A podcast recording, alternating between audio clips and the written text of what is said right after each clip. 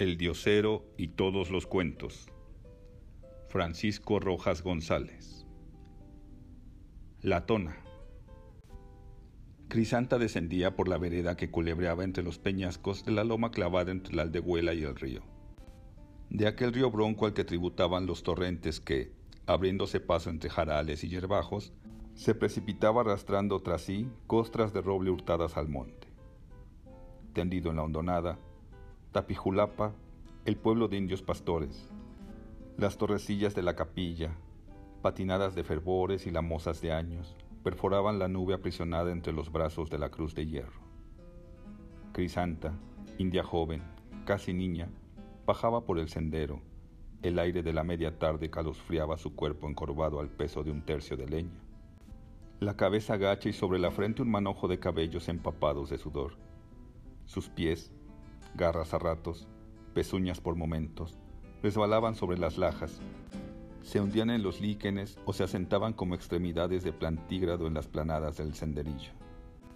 Los muslos de la hembra, negros y macizos, asomaban por entre los harapos de la enagua de algodón, que alzaba por delante hasta arriba de las rodillas, porque el vientre estaba urgido de preñez. La marcha se hacía más penosa a cada paso.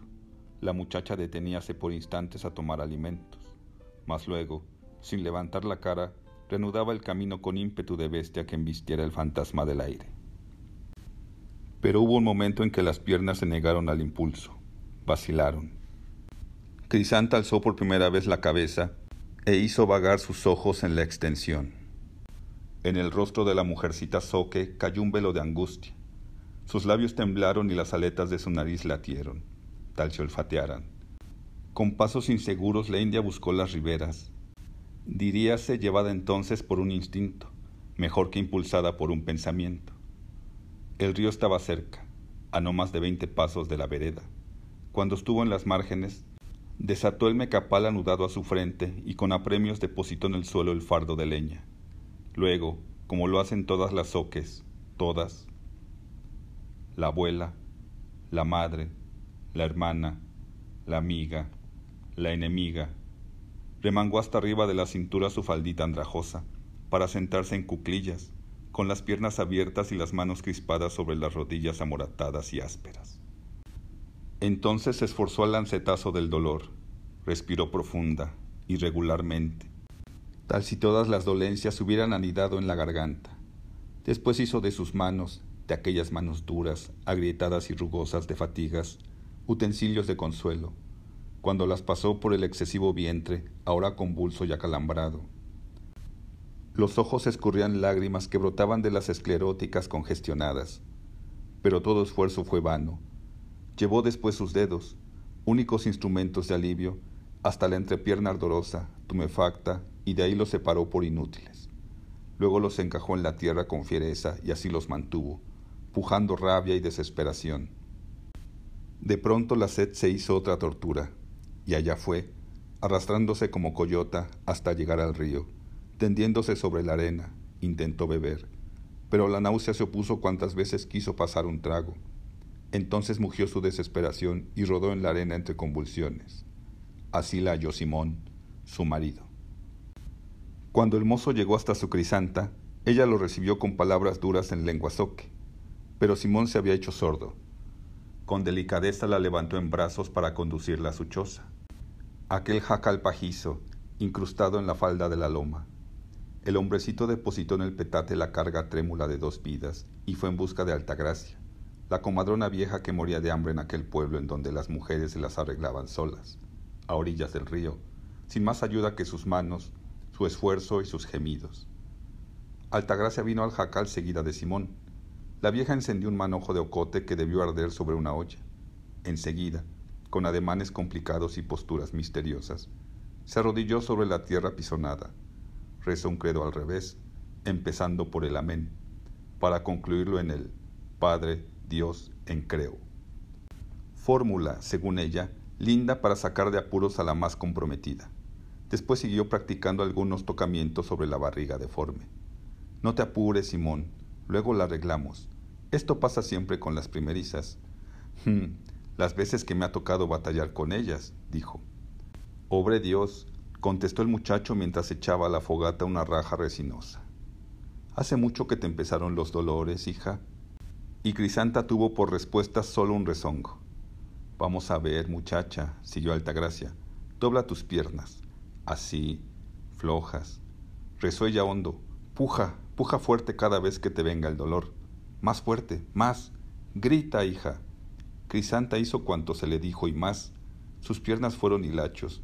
Rugió hasta enroquecer y sangró sus puños a mordidas.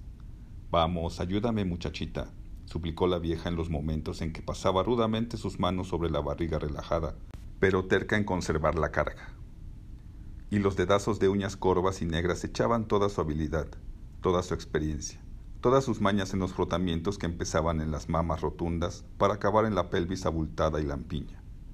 Simón, entre tanto, había acurrucado en un rincón de la choza. Entre sus piernas un trozo de madera destinado a ser cabo de asadón, el chirrido de la lima que aguzaba un extremo del mango distraía el enervamiento. Robaba un poco la ansiedad del muchacho. Anda, madrecita, grita por vida tuya. Puja, encorajínate. Dime chiches de perra, pero date prisa. Pare, Aragana, pare hembra o macho, pero pronto. Cristo de esquipulas. La joven no hacía esfuerzo ya. El dolor se había apuntado un triunfo. Simón trataba ahora de insertar a golpes el mango dentro del arillo del asadón. De su boca entreabierta salían sonidos roncos.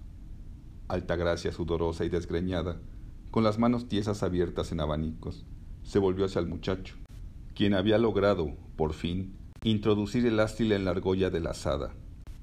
El trabajo había alejado un poco su pensamiento del sitio en que se escenificaba el drama.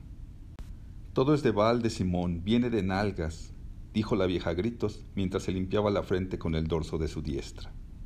Y Simón, como si volviese del sueño, como si hubiera sido sustraído por las destempladas palabras de una región luminosa y apacible. ¿De nalgas? Bueno, ¿y ahora qué? La vieja no contestó. Su vista vagaba por el techo del jacal. De ahí, dijo de pronto, de ahí, de la viga madre cuelga la coyunta para hacer con ella el columpio. Pero pronto, muévete, ordenó Altagracia. No, eso no, gimió él. Anda, vamos a hacer la última lucha. Cuelga la coyunda y ayúdame a amarrar a la muchacha por los sobacos.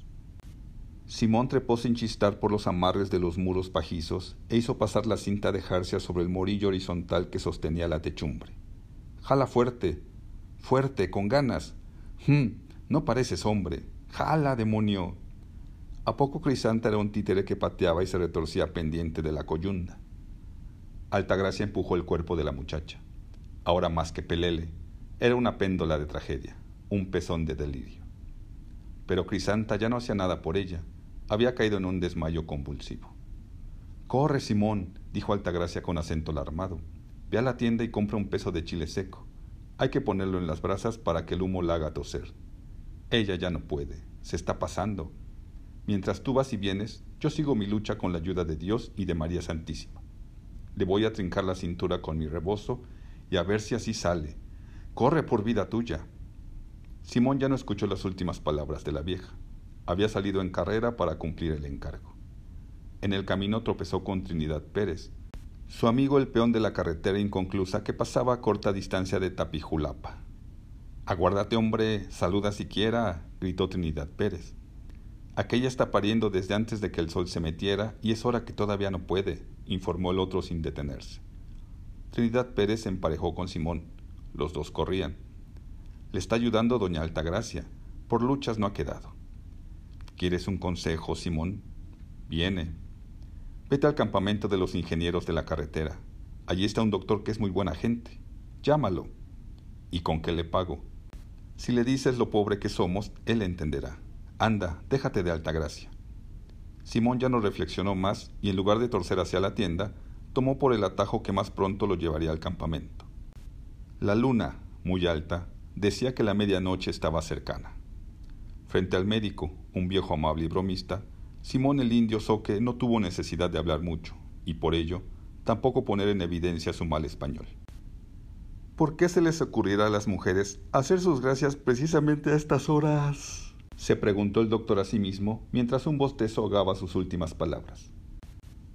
Mas luego de desperezarse, añadió de buen talante. ¿Por qué se nos ocurre a algunos hombres ser médicos? Iré, muchacho, iré luego, no faltaba más. ¿Está bueno el camino hasta tu pueblo? Bueno, parejito, como la palma de la mano. El médico guardó en su maletín algunos instrumentos niquelados, una jeringa hipodérmica y un gran paquete de algodón. Se caló su viejo Panamá. Echó a pico de botella un buen trago de mezcal.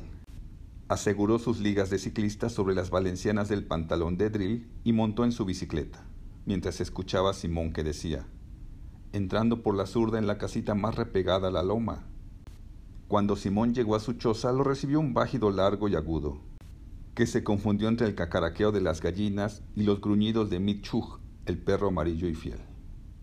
Simón sacó de la copa de su sombrero un gran pañuelo de hierbas, con él se enjugó el sudor que le corría por las sienes, luego respiró profundo, mientras empujaba tímidamente la puertecilla de la choza. Crisanta, cubierta con un zarape desteñido, yacía sosegada. Altagracia retiraba ahora de la lumbre una gran tinaja con agua caliente, y el médico, con la camisa remangada, desmontaba la aguja de la jeringa hipodérmica.